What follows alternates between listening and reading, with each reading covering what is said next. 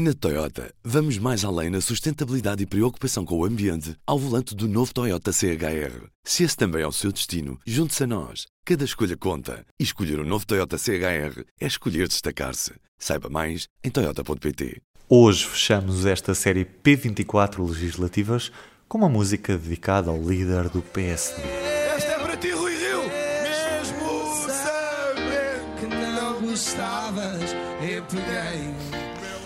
Campanha dá-nos canções, André Ventura dá música a Rio, mas quem canta a vitória só saberemos no domingo.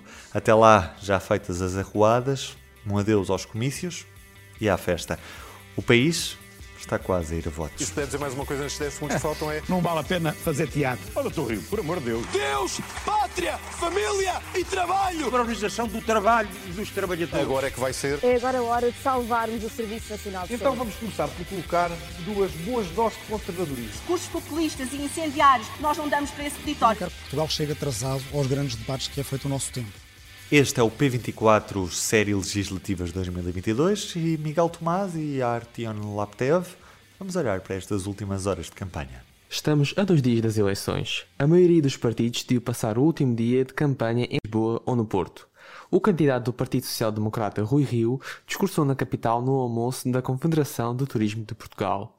O líder do partido falou das medidas que vai adotar caso que seja eleito para que haja um maior crescimento económico. As circunstâncias são diferentes e, eh, por regra, o que deve ser o motor do crescimento económico é a produção e, portanto, por regra, tem de ser as exportações e o investimento a comandar o crescimento económico. O consumo é o que queremos, é o objetivo. Primeiro-Ministro António Costa rumou ao Chiado, onde foi recebido por diversas pessoas com gritos de apoio.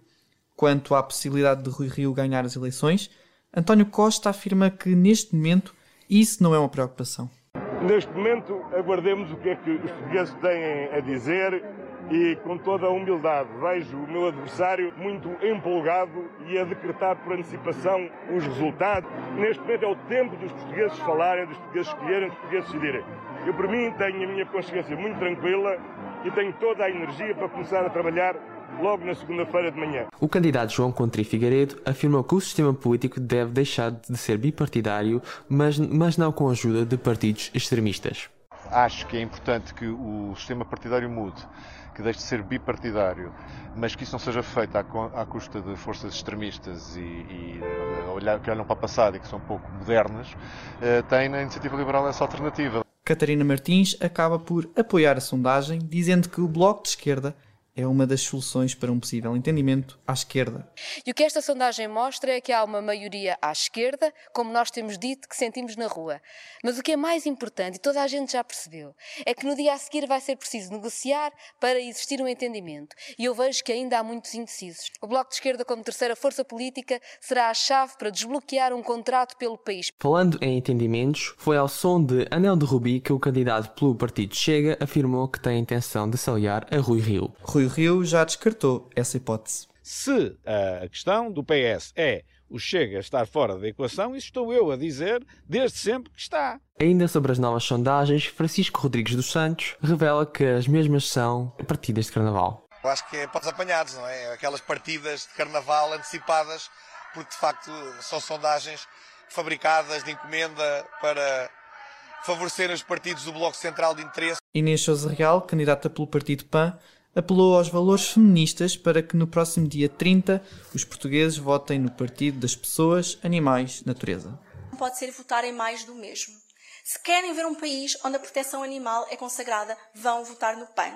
Não podem votar naqueles que não convocam as mulheres para as suas listas, que dizem que as mulheres não têm lugar na política. E é por isso no próximo dia 30, quem é feminista tem de votar no PAN. Rui Tavares do Livre afirma que não deve haver uma acentuada presença de partidos de extrema-direita em Portugal. O que pode haver diferente é precisamente o LIVRE estar na Assembleia da República e isso não havia até agora. Nós vemos o que é que tem feito a vitória dos populismos ou a vitória da extrema-direita em países como o Brasil ou os Estados Unidos. Não pode Portugal estar a fazer uma maioria depender da extrema-direita. Não pode. Jerónimo de Sousa, candidato pela CDU, afirmou que o partido está disposto a procurar convergências. Um dos grandes objetivos da direita não foi alcançado. Não será alcançado a CDU está em condições de procurar convergências, convergências tendo em conta a relação de forças, a nova relação de forças que se verificar na, na Assembleia da República. De acordo com a sondagem da Universidade Católica, ainda há cerca de 13% das pessoas que ainda não decidiram em quem vão votar. Tanto os indecisos como os que responderam que não vão votar ainda vão a tempo de mudar de ideias. Tudo está em aberto. E para a análise chamamos o diretor adjunto do público, David Pontes. Eu queria começar por saber que, como estamos a poucas horas do fim da campanha eleitoral, o que é que fica destes dias de essencial? Ah, quer dizer, ficará sempre o registro histórico daquilo que foi a campanha, que eu provavelmente dividiria uh, uh, em dois. Uma parte epá, em que claramente alguém se destacou, que foi o PSD, foi a Rio, conseguiu introduzir a dúvida uh, sobre a capacidade que toda a gente considerava inalterável do PS ganhar, nomeadamente apostando numa, num enquadramento de rua muito forte, com muita gente, apostando num candidato que reconhecidamente nem sempre é o mais simpático, mas que se tornou durante a campanha um candidato afável, muito franco, que é Rui Rio. Do outro lado, o PS, de alguma forma, tinha queimado pontos, tinha perdido alguma capacidade de que António Costa corporizasse aquilo que começou a ser a sua primeira mensagem, era de que ele representava a estabilidade, a continuidade de uma gestão que devolveu rendimentos aos portugueses e conseguiu passar pela pandemia eh, mais ou menos em termos razoáveis para aquilo que foi a realidade mundial, ou seja, que poderia de alguma forma usar o trunfo da sua boa gestão, mas que ao recusar-se a negociar ou pelo menos acordar que poderia vir a conversar, nomeadamente com o PSD, mas de alguma forma também rejeitando os seus antigos aliados, se transformou numa figura que não era bem entendível. Eu julgo que a segunda metade da campanha, que também nos fica neste registro histórico, obviamente mostrou um PS diferente a tentar e a conseguir em alguns pontos reequilibrar as coisas, nomeadamente para esta campanha que é sempre uma campanha que se transforma uh, em imagens para a televisão, em que o enquadramento de rua resulta e é construído para isso, e em que os intervenientes trocam à distância mensagens ou argumentos entre eles. Não é uma campanha excessivamente diferente das outras, mas é a nossa primeira campanha a sério pós-pandemia, em que se tornou física, tornou-se, deixou de ser tão virtual eh, e voltou para a rua. Depois há alguma discussão política que é importante de um país que eu acho que ainda tem déficits muito grandes sobre os temas que discute, eh, se às vezes se deixa perder em, em alguns bichos papões, capacidade que nós temos do Serviço Nacional de Saúde, saber termos maior peso fiscal ou maior carga fiscal, perdemos às vezes, parece a mim, demasiado tempo a discutir coisas que deveriam ser em algumas coisas tratadas em números e factos e não só em opiniões, mas que tem visto aumentar a, a possibilidade dos eleitores escolher com maior polarização que existe neste momento da Assembleia da República. Em suma, e em resumo sempre, foi a democracia a funcionar em termos bastante razoáveis se olharmos para aquilo que acontece, nomeadamente noutras geografias, mesmo que nós achemos que há um déficit, às vezes, de inteligência nestes processos, eu diria que Portugal não está tão mal assim. Neste momento temos o Partido Socialista à frente nas sondagens. Acha que estas sondagens vão ser a realidade ou vão estar próximas da realidade? ou vai haver uma reviravolta, ou seja, vai haver um cenário muito diferente do atual? Nós não sabemos neste momento, mesmo estando o PS à frente, está com pouco. E por isso a margem possível de termos alguma surpresa em relação ao primeiro classificado é real. Nós não sabemos totalmente, embora tudo se incline para que haja uma maioria de esquerda, se pode haver uma maioria de direita. São três coisas, pelo menos, e que é um mundo inteiro daquilo que determinam as eleições que nós não sabemos. Isso dá-nos um grau de incerteza grande que deixa, deixa margem para que durante o dia 30 as pessoas se expressam e possa haver à noite, de facto, uh, algumas surpresas. Olhando para outras coisas que nós sabemos, em Portugal já existiu uma ou duas situações destas de eleições muito renhidas, não existiu muito mais. Em Portugal só existiram duas situações muito específicas em que um, em que um primeiro-ministro em exercício não foi reeleito. Foi no caso específico de Santana Lopes e de Sócrates. Casos muito, muito, muito marcados. Eh, por isso, há aqui estes condimentos todos que baralhados, mais um que eu julgo que ninguém domina neste momento e que me parece que também tem alguma influência sem que faça parte normalmente do discurso há um cansaço genérico uh, da população em relação a este túnel onde estivemos emergidos durante dois anos, que, por exemplo, nos Estados Unidos tem dado problemas de mão de obra. Porquê? Porque muita gente se despediu, porque simplesmente depois daquilo que passou durante a pandemia não tem mais vontade de estar onde está e quer fazer uma coisa diferente. Eu julgo que inerente a esta eleição há também algum cansaço em relação aos protagonistas, alguma vontade genérica de mudar que no momento do voto se pode traduzir num voto diferente daquele que as pessoas normalmente votariam e com se calhar com mais pensamento e mais racionalidade votariam. Há aqui um lado deste que tem a ver com a pandemia que eu julgo que nós não dominamos, que pode marcar e influenciar de alguma forma estas eleições. E quais as incógnitas desta noite eleitoral? A poucas horas do fecho da campanha, são ainda muitas as questões em aberto, Gonçalo Martins. É a grande incógnita desta noite eleitoral. Quem vai governar Portugal e que força terá cada partido para apoiar eventuais governos liderados por PS ou PSD? Às 8 da noite, as sondagens vão dar uma primeira ideia, mas só com o passar das horas é que vêm as certezas. António Costa segue na frente das últimas sondagens conhecidas, mas com Rui Rio à perna, dentro da margem de erro que dá empate técnico. Se Costa vencer sem maioria, o discurso de vitória pode trazer as primeiras palavras de negociação ao Bloco, ao PCP, ao PEV, ao PAN e ao LIVRE se conseguir eleger deputados. Mas se Costa perder, a noite eleitoral traz a primeira baixa. Se perder as eleições, eh, obviamente depois de ter sido seis anos Primeiro-Ministro, isso é um voto de claro desconfiança dos portugueses e, portanto, nesse dia é a altura de. Uh, Nesse dia, no dia das eleições, logo, logo no dia das eleições. Demite-se no dia das eleições. É, não, isso com certeza. A vitória do PSD traz de novo a direita ao poder. O triunfo do Rio nestas eleições traz uma geringonça de direita na noite eleitoral. Eh, se ganhar as eleições, eh, vou falar, tudo depende do, do, do resultado, mas preferencialmente vou falar com o CDS e com a iniciativa liberal. Fora desta equação está o Chega, mesmo com a força que as várias sondagens têm dado. Rio empurra André Ventura para fora de um governo, mas Ventura bate o pé e quer entrar num executivo se tiver 7%. As sondagens dão-lhes 6%. Se não conseguir, estará na oposição. Eu acho que é muito claro com os números que existem, com a Iniciativa Liberal, com o Chega e com o PSD, só assim se faz uma maioria. Uma das dúvidas é mesmo a força que os partidos à esquerda do PS e à direita do PSD podem ter para formar alianças. Bloco de Esquerda e CDU esperam não perder deputados. Apesar de estarem de costas voltadas, querem continuar a apoiar uma maioria de esquerda no Parlamento.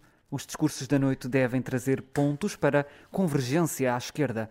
Digo por isso ao Dr. António Costa que o Bloco está disponível e o convida para que nos reunamos no dia 31 de janeiro para trabalharmos numa agenda de medidas e metas para quatro anos. Se telefonarem para mim, naturalmente eu atendo, que nós procuraremos dar resposta positiva a esse, a esse objetivo. Também Inês Sousa Real quer dialogar. A líder do PAN pode ser um apoio para o PS e para o PSD, desde que a agenda do partido entre na do futuro governo. O PAN encontra várias linhas vermelhas e já demos nota disso, quer no, no caso do PSD, uh, com a eucaliptização que quer fazer para o país, uh, com também aquilo que possa ser uh, a proteção animal. O PS tem que ser mais ambicioso no que respeita à retoma socioeconómica. O LIVRE quer ter uma palavra a dizer numa hipotética maioria de esquerda. Há também outras soluções. Não está excluído, por exemplo, que possa haver uma maioria parlamentar uh, que seja, por exemplo, com o LIVRE, com o PAN e eventualmente até com o Partido Ecologista Os Verdes, que já algumas vezes votou de maneira diferente do PCP no orçamento. A isso nós poderíamos chamar uma ecogeringonça. À direita, a iniciativa liberal está em crescimento no número de deputados, indicam as sondagens. Havendo uh, votações expressivas, quer no PSD, quer na iniciativa liberal, estamos muito mais perto de ter uma alternativa ao governo socialista. No sentido contrário está o CDS, otimista, mas que corre o risco de passar a ser o partido da mota, com um ou dois lugares, ou até nenhum. Só haverá um governo de direita em Portugal com o CDS forte. Se em 2019 três partidos entraram no Parlamento, as forças políticas sem deputados sonham em entrar e conseguir eleger pelo menos um. As sondagens não dão indicações. É preciso esperar pela contagem de votos em Lisboa e no Porto, onde mais facilmente podem ser eleitos novos partidos. A grande dúvida no After Day vai ser a governabilidade, caso não exista uma maioria à esquerda ou à direita. O PSD já se mostrou disponível para conversar com o PS se não conseguir dialogar com a esquerda. O PS demorou a falar em negociações, depois de apenas olhar para a maioria, foca-se agora em falar com os partidos, um dos quais o PSD. Os indecisos e a abstenção são ainda dois ingredientes imprevisíveis de qualquer noite eleitoral. Só no dia 30 é que se conhece a influência que terão no novo mapa político. A noite eleitoral das legislativas começa às 8 da noite de dia 30 de janeiro e só acaba quando o último voto for contado. E para fechar este jornal, vamos saber que medida tomavam os portugueses para melhorar o país. O trabalho é das jornalistas Aurora Raposo e Constança Vilela. A medida que eu tomaria para melhorar este país seria utilizar muito melhor os nossos recursos do que estão a ser utilizados neste momento, tanto o recurso humano como todos os recursos que temos. Deixamos de estar pessoas em casa, continuamos-lhes a pagar e eu acho que se todos nós contribuíssemos de maneira mesmo estando desempregado ou estando a viver do rendimento social, a fazer algo para transformar, fosse em que áreas fosse, garantidamente este país estaria muito melhor. Na área da justiça. Acho que a área da justiça carece de uma reforma uh, e de melhorias significativas. Mais clareza nos processos, mais rapidez nos processos, basicamente isso. Se calhar focava mais na, na educação, que acho que o sistema da educação ainda precisa de muita atualização. Os programas de ensino acho que estão muito obsoletos para, que, para a realidade atual. Que medida tomava? Pá, isso é tão difícil, não há dinheiro. a medida tomava, olha, a medida que eu tomava para já era, era no Serviço Nacional de Saúde. Tem que mandar para lá com mais dinheiro, em vez de mandar para a TAP e para o, para o novo banco, eh, mandava para o Serviço Nacional de Saúde. Uma delas era baixar os impostos para ajudar os jovens, porque quem sai do primeiro, quando acabam a escola e que têm logo o primeiro trabalho e querem sair de casa, não conseguem sair de casa dos pais. Então era baixar os impostos e também baixar um bocado as rendas e ter mais apoios para os jovens. Aumentar a produção, controlar a produção de forma a crescer e eliminar todas as, as formas de. Olha, uma palavra mais de gandulagem, isto é, de ladroagem e de corrupção. Seria a nível de, de saúde, melhores condições uh, para todas as pessoas em termos de, das especialidades, principalmente consultas de especialidade. Se calhar eh, ia mais pela aposta na educação, mais no sentido do ensino superior, a questão de diminuição ainda maior das propinas, que ainda mais estudantes, mais pessoas com entre das idades que querem ter o ensino superior conseguissem ter acesso a ele. Acabar com a visão socialista do, do mundo e do mercado, que nada de novo trazem relativamente ao progresso que tanto ambicionamos. São modelos que já foram testados, não funcionaram, nunca trouxeram riqueza e bem-estar às populações. Portanto, é um modelo falido e que não vale a pena estarmos a insistir mais neste tipo de narrativa que não nos traz bem-estar nem progresso. Isso está comprovado. Uh, sem dúvida, apostar no ambiente é preciso termos muito cuidado com novas medidas e também regras, porque só temos um planeta e acho que o devemos aproveitar e não somos só nós. As gerações futuras dependem do nosso esforço. Eu sou o Ruben Martins. Este jornal de campanha teve a participação de Artyom Laptev, Gonçalo Martins, Miguel Tomás, Constança Vilela, Aurora Raposo e coordenação de Joana Margarida Fialho. Este domingo estamos em direto a partir das 19 horas no YouTube do Público com uma emissão especial. Começa às 7 da tarde e termina só depois de contados todos os votos. Estou mesmo a contar consigo. Segunda-feira o P24 volta à hora habitual. Por isso já lhe posso dizer bom fim de semana, até domingo. E segunda-feira cá nos revemos de novo às 7 da manhã. Até lá. O público fica no ouvido. Na Toyota, vamos mais além na sustentabilidade e preocupação com o ambiente ao volante do novo Toyota CHR. Se esse também é o seu destino, junte-se a nós. Cada escolha conta. E escolher o um novo Toyota CHR é escolher destacar-se. Saiba mais em Toyota.pt.